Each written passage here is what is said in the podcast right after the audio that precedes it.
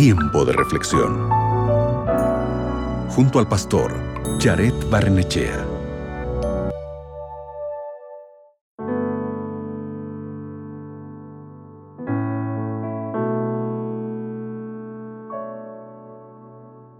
Durante sus años de ministerio en la tierra, Jesús les confió a sus discípulos un mandamiento importante que está registrado en la Biblia.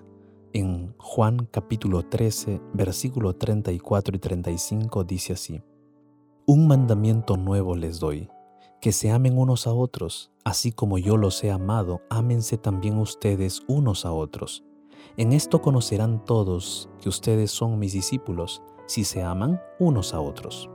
Jesús dijo que el mundo sabría que Él vino por la forma en que sus seguidores se aman unos a otros. Debemos amarnos unos a otros de tal manera que quienes no creen en Jesús se sorprendan y sientan curiosidad por saber más de Jesús. Jesús sabía que este mundo estaría lleno de ira, de luchas y conflictos. Esta es otra razón más por la cual debe ser una prioridad amar a las personas con el mismo amor con que Dios nos ama Amar a los demás revela al mundo al Dios grande y amoroso que nos amó primero. Es por eso que la Biblia dice en Primera de Juan capítulo 4 versículo 20, si alguien dice, yo amo a Dios y odia a su hermano, es mentiroso, porque el que no ama a su hermano a quien ha visto, no puede amar a Dios a quien no ha visto.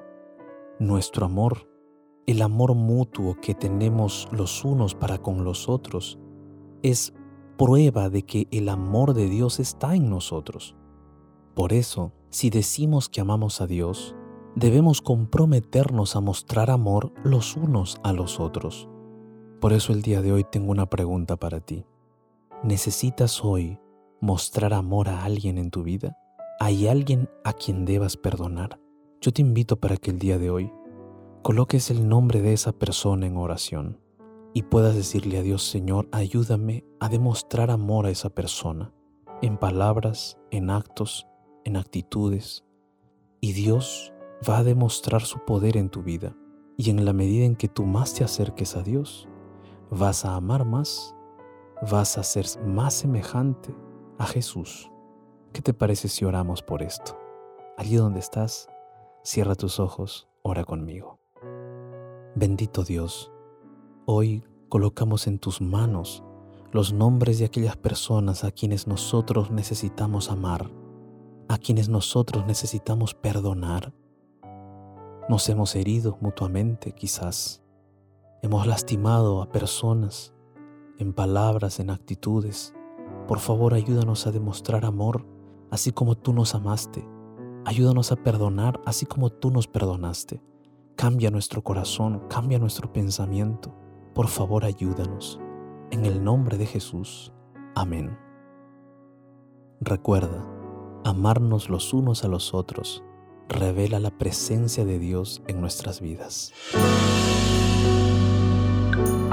Acabas de escuchar Tiempo de Reflexión con el pastor Jared Barnechea.